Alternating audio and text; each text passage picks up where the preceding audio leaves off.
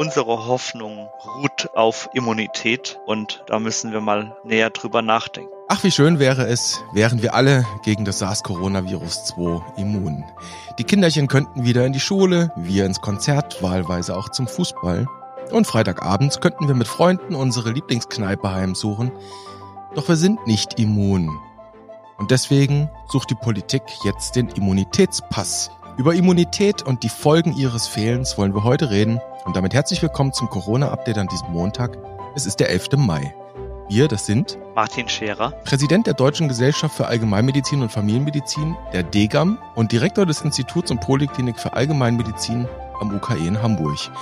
Und ich bin Dennis Nösler, stellvertretender Chefredakteur und Nachrichtenchef der Ärztezeitung aus dem Hause Springer Medizin. Guten Morgen in Hamburg, Martin Scherer. Guten Morgen. Herr Scherer, das wird heute eine Episode ja mit einem doppelten Thema. Und zwar wollen wir uns ja einerseits über Immunität und deren Nachweis unterhalten und wir wollen die Folgen der fehlenden Immunität thematisieren und dazu gehört halt zwangsläufig und im Zweifelsfall eben auch die Quarantäne. Auch über die müssten wir reden. Sind Sie einverstanden, wenn wir das mit so einer Dichotomie heute mal machen? Bin ich einverstanden. Dichotomie sollte dann nicht bedeuten, dass es schwarz-weiß wird. Die Grautöne werden wir versuchen auch zu berücksichtigen. Also vielleicht doch gar nicht so dichotom, sondern vielleicht eine Sache, die mit der anderen einhergeht.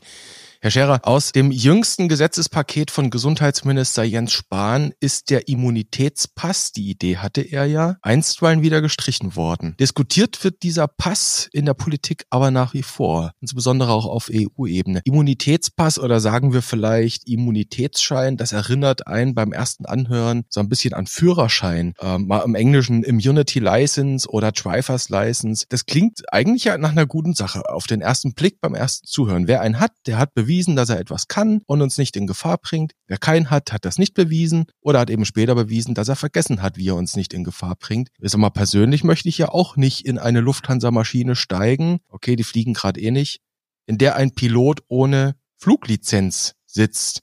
Also auf den ersten Blick scheint das doch eine plausible Sache zu sein, so ein Pass, oder? Ob Antikörper Flügel verleihen, wissen wir nicht. Und die Frage ist, was ein solches Dokument aussagt. Wenn der Führerschein aussagt, dass ich in der Lage bin, ein Auto zu fahren oder ein Flugzeug zu fliegen, dann ist es ja ein Nachweis, dass ich zu etwas qualifiziert bin. Aber wozu würde mich ein Immunitätsausweis qualifizieren? Dass ich niemanden mehr anstecken kann? Das ist leider nicht erwiesen. Daher gab es auch Gegenwind von allen Seiten und das kann ich durchaus nachvollziehen. Reden wir doch mal über verschiedene Aspekte dazu. Also Sie haben jetzt schon gesagt, es gibt keine Beweise, dass so ein Immunitätspass, ein SARS-Coronavirus-Immunitätspass mich qualifiziert, dass ich niemanden anstecke. Das ist der eine Aspekt, aber es gibt noch andere Aspekte. Reden wir mal über diesen Aspekt Fairness. Es gibt da ja diesen aberwitzigen Vorschlag von nicht nur EU-Politikern, dass all jene wieder zuerst ins Restaurant gehen dürfen sollen, die freiwillig diese neue geplante App zur Kontaktverfolgung auf Ihrem Handy installieren. Und diese App könnte man dann auch ganz hübsch einen digitalen Immunitätsausweis hineinarbeiten. So ist eine Idee. Das ging am Wochenende durch die Presse. Meine Oma hat kein Smartphone. Und wer bereit ist, seine informationelle Selbstbestimmung ein Stück weit zu opfern, der darf dann wieder Schnitzel essen gehen. Ich finde das aus Sicht meiner Oma nicht nur aus dieser Sicht finde ich das ziemlich unfair, Herr Scherer. Und ob das Schnitzel dann noch schmeckt, ist auch die Frage. Also das ist so ähnlich wie Dennis Nösler, alleine auf fünf Quadratmetern. So ein Ausgeherlebnis ist eine ganzheitliche Sache und es ist völlig unklar, ob das dann noch mit einem Ausweis irgendwie in Einklang zu bringen ist. Dann machen wir das Fairness-Thema vielleicht nochmal ein bisschen äh, hypothetischer. Herr Scherer, was tun wir denn mit all jenen, die partout nicht infiziert sind? Was ja eigentlich eine gute Sache ist. Was tun wir mit jenen, die keinen Immunitätsstatus haben, die keine Titerbestimmung gemacht haben? Leute, bei denen vielleicht der Antikörpertest immer negativ ausfällt, aus welchen Gründen auch immer.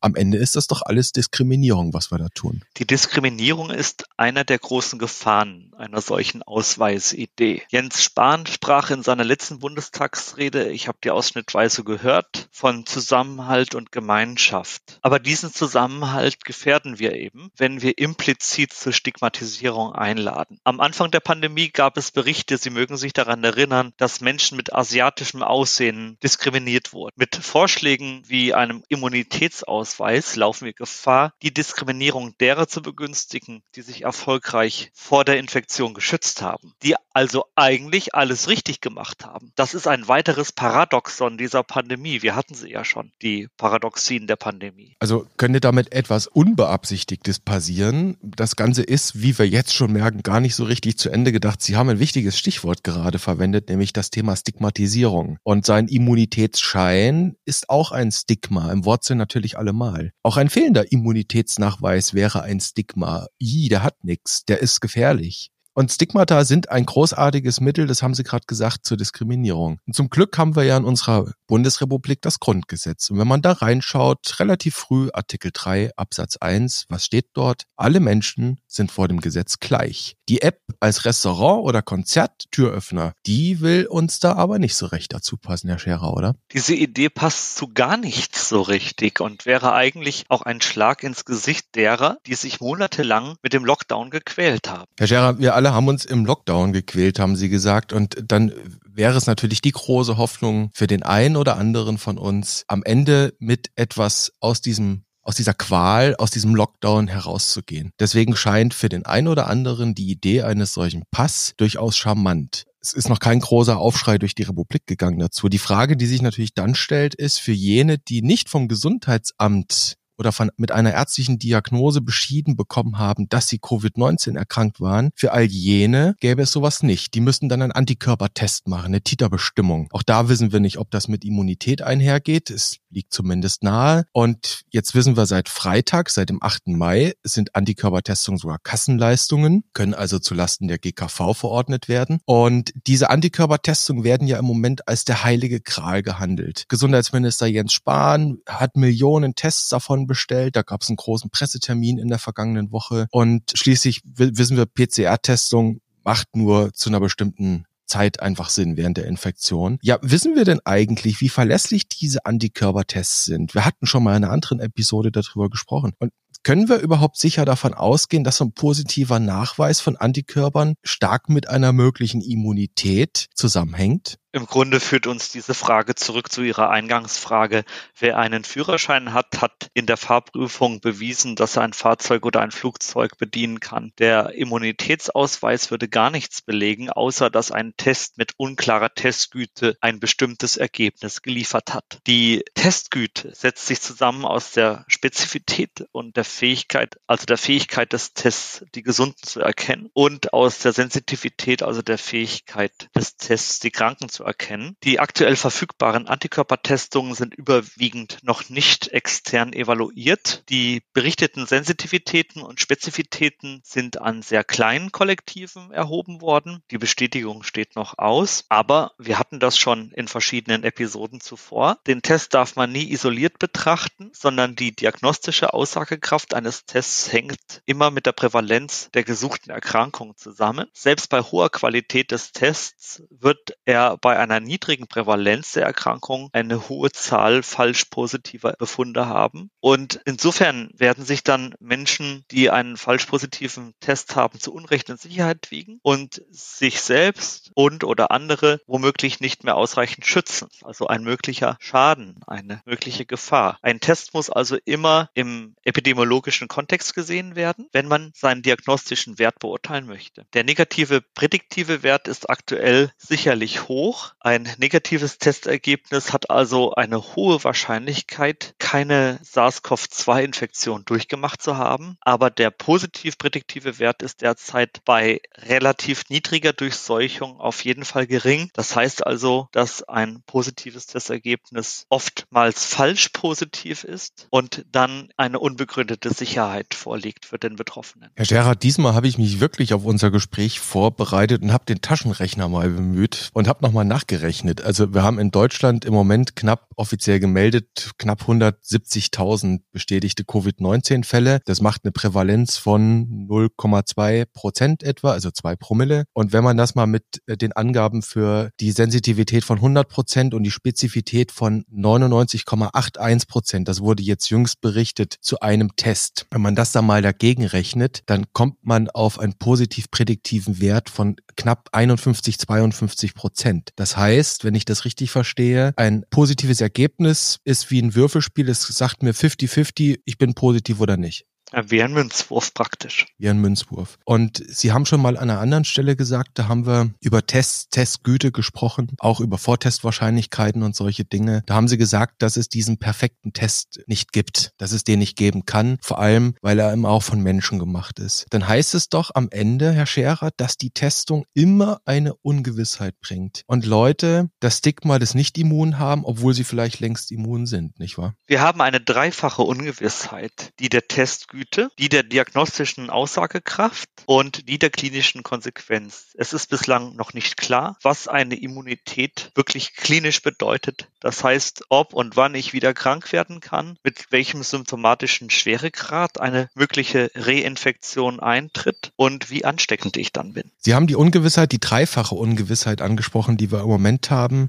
Das haben wir auch bei anderen Dingen, die wir schon aus der Vergangenheit kennen, auch aus der Medizin. Und auch solche Immunitätsausweise sind ja am Ende nichts Neues, müssen wir der Ehrlichkeit halber auch dazu sagen. Gerade für medizinisches Personal oder auch Pflegepersonal, also jene, die in Gesundheitseinrichtungen arbeiten, vielleicht sogar in der Kinderbetreuung, scheinen solche Immunitätsangaben auf den ersten Blick ja noch am ehesten gescheit zu sein. Und immerhin, und das müssen wir erwähnen, haben wir ja für Sie und Ihre Kollegen für Pflegekräfte, medizinische Fachangestellte und andere eine Masernimpfpflicht in Deutschland. Das ist so ein bisschen von Corona überdeckt worden. Die gilt ja seit dem Frühling. Nur für Influenza haben wir noch keine. Das ist ein anderes Thema. Also so gesehen eigentlich doch nichts Neues, oder? Aber die Impfpflichtdiskussion ist ein zweischneidiges Schwert. Wir hatten, Sie haben es angesprochen, das Thema Masern mit der Impfpflicht. Und obwohl wir, die Degam, wollten und auch immer noch wollen, dass sich jeder gegen Masern impfen lässt, hatten wir uns seinerzeit gegen die Impfpflicht geäußert, weil letztlich letztlich die Evidenz für diese Maßnahme nicht gegeben war. Vorsicht, also für die Maßnahme der Verpflichtung, nicht für die Maßnahme der Impfung.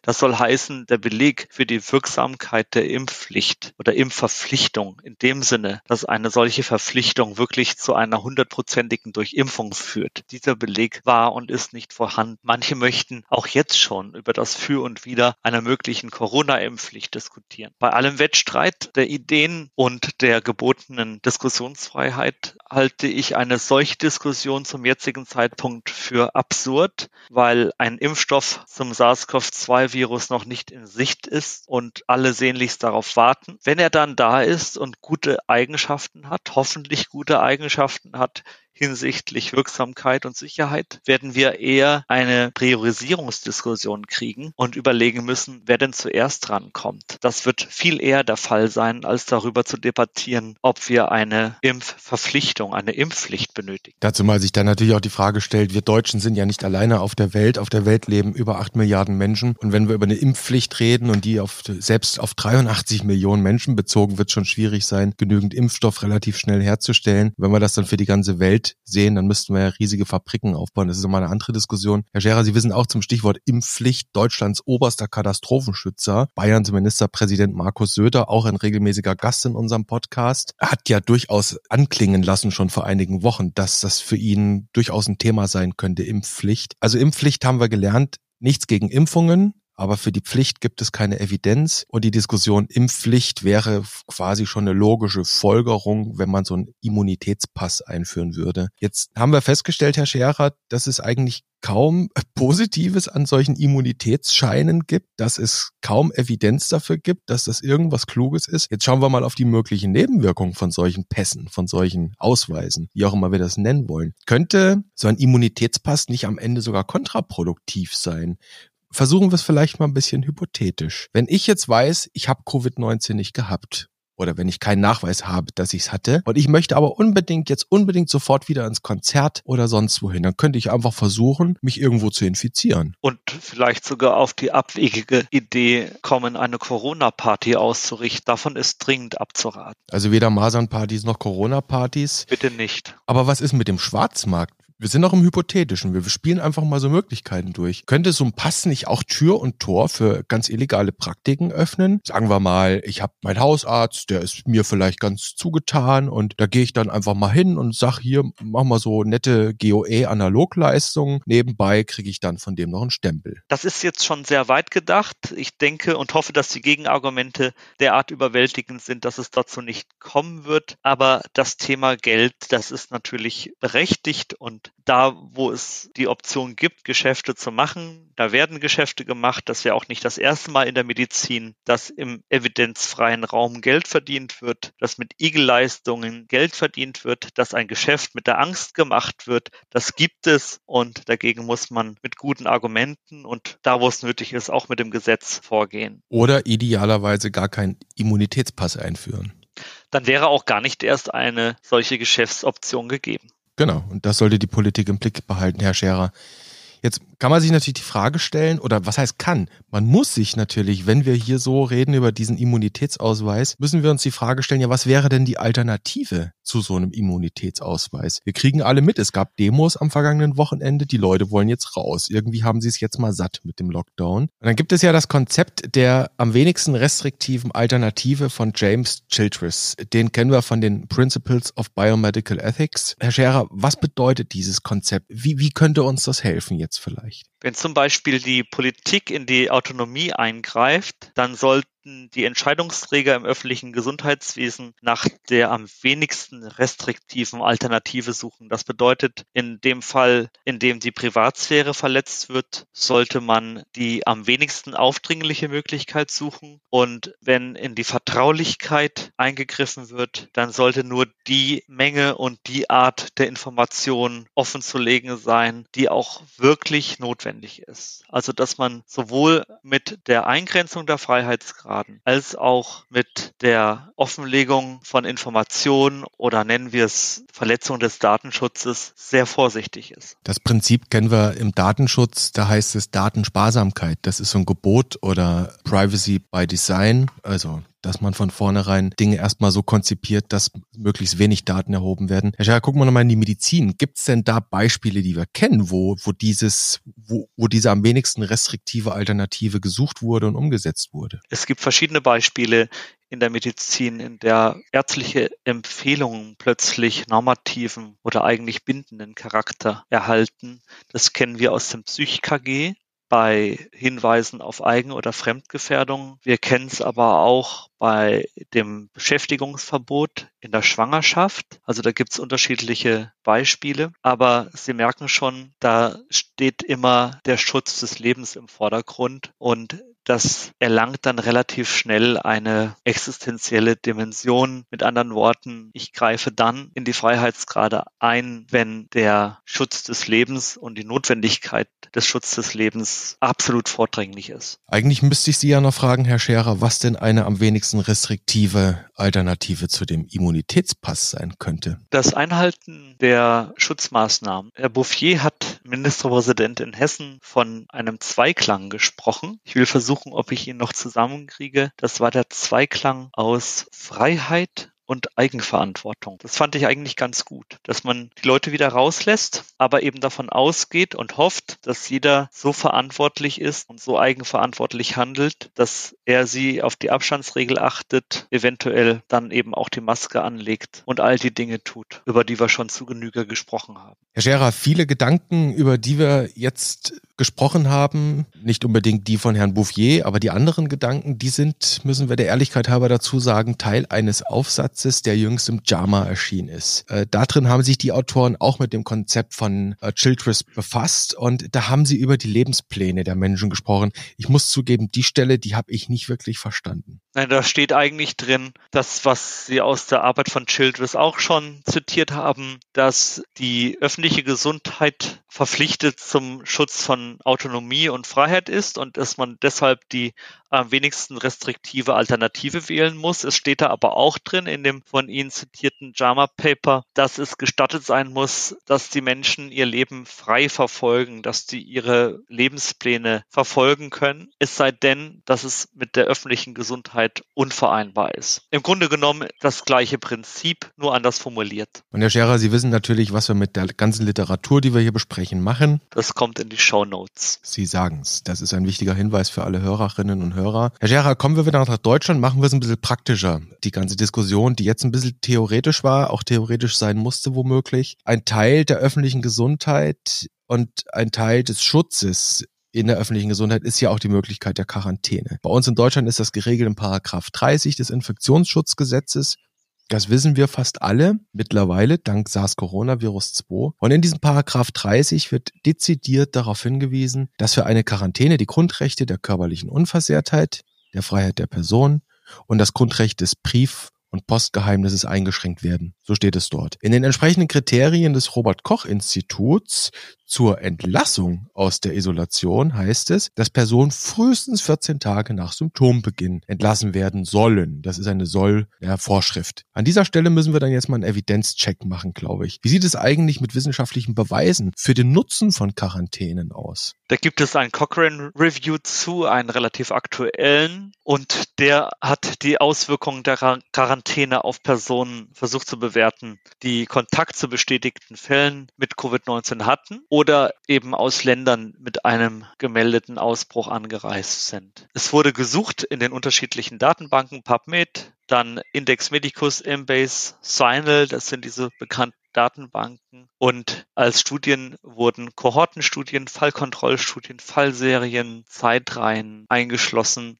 also lauter nicht interventionelle Studien, die aber auch die entsprechende Datengrundlage für solche Fragestellungen darstellen. Das muss man dazu sagen. Wir hatten das Thema schon ein paar Mal, dass man nicht für alles interventionelle Studien braucht und auch nicht haben kann. Und es wurden Studien gefunden zu SARS, zu MERS, aber auch jetzt zu Covid-19. Und dann haben das zwei Review-Autoren unabhängig voneinander angeschaut. Es wurden 29 Studien eingeschlossen und trotz der begrenzten Evidenz zur Quarantäne bei der Verhinderung von Covid-19-Erkrankungen kamen die Studien dennoch durchwegs zu dem Schluss, dass Quarantäne eine wichtige Maßnahme für die öffentliche Gesundheit ist und dass sie geeignet ist, die Anzahl der Infizierten und auch die Anzahl der Todesfälle zu verringern. Insbesondere die Kombination von Quarantäne mit anderen Präventions- und Kontrollmaßnahmen hat einen deutlichen Effekt gezeigt bei der Reduktion von Übertragungen, aber auch bei der Reduktion von Todesfällen. Zu dem, was Quarantäne noch an Nebenwirkungen hat, kommen wir gleich nochmal. Eine Frage, die, die, die mich da natürlich interessiert, ist ja, dann ordnen wir hier Quarantänen an. Also wir haben, wir wissen, wir haben 160.000 Fälle in Deutschland gehabt. Die waren alle irgendwie in Isolation. Selbst wenn sie ambulant betreut wurden, mussten sie in Isolation plus die Kontaktfälle. Und das ist dann schon eine ganze Menge. Ja? Und dann stelle ich mir die Frage, weiß man überhaupt was darüber, inwieweit sich die Leute an diese Quarantäneanordnung halten? Weil immerhin, und zum Glück gibt es ja keine Fuß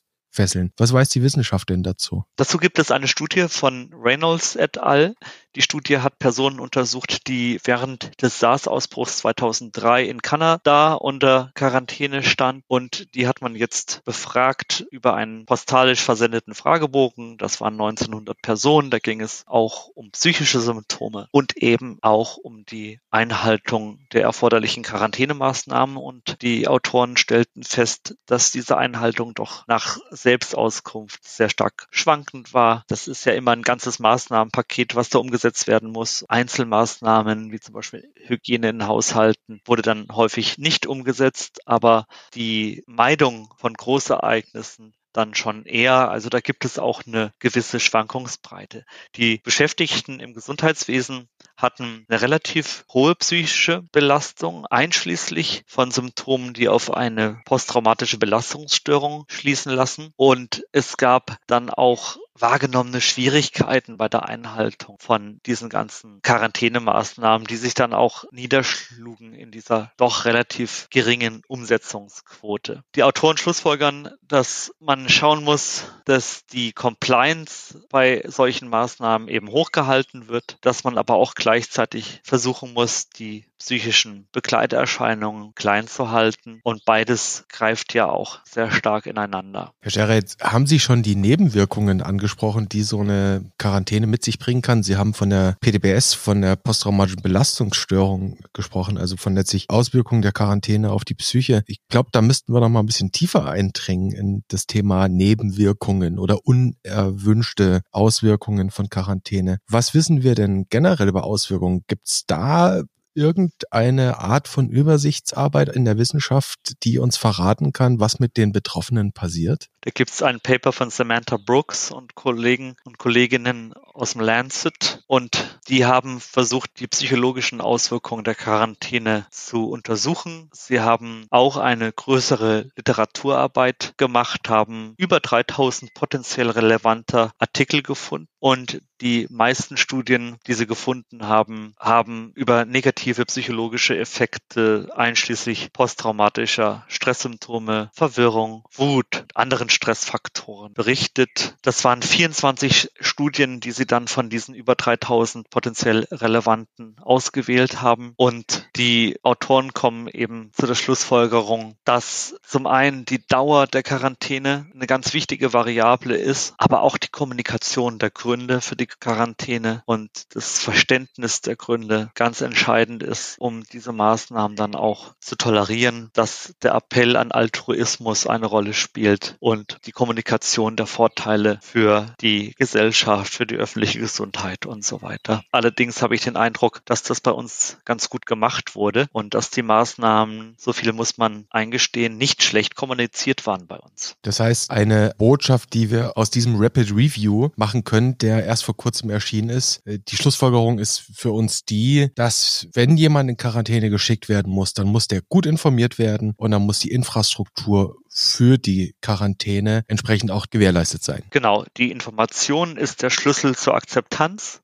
die Menschen müssen die Situation verstehen. Es muss schnell und effektiv kommuniziert werden. Und natürlich, das liegt auf der Hand, sollte die Quarantänezeit möglichst kurz sein. Herr Scherer, also alles in allem mit der Quarantäne könnte es so sein, dass wir manches richtig gemacht haben, aber auch das kann man nicht über einen Kamm scheren, auch das kann man nicht generalisieren. Wenn so viele Menschen davon betroffen sind, kann es eben auch immer Nebenwirkungen geben, über die wir hier im Einzelfall natürlich nicht reden können und die gravierend sind. Aber wir nehmen mit, gute Kommunikation ist der Schlüssel, das haben Sie gesagt. Gute Information ist das Entscheidende. Und am Ende muss man eben auch auf die Dauer gucken und das nicht überstrapazieren und die Leute dann irgendwann auch einmal wieder vor die Tür gehen lassen. Herr Scherer, damit sind wir am Ende dieser Episode an diesem Montag.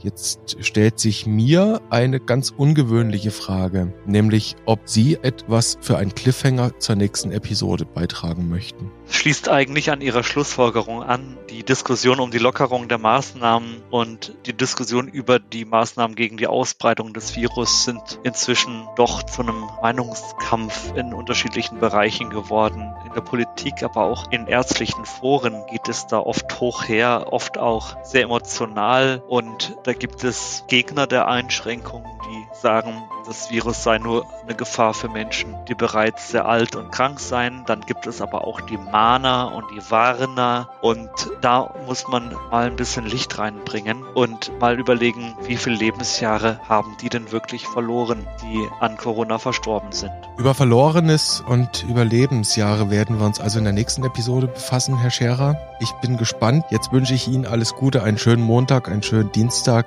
und freue mich, wenn wir uns wiederhören an gleicher Stelle und auf gleicher Welle. Ihnen auch einen schönen Montag und einen schönen Dienstag.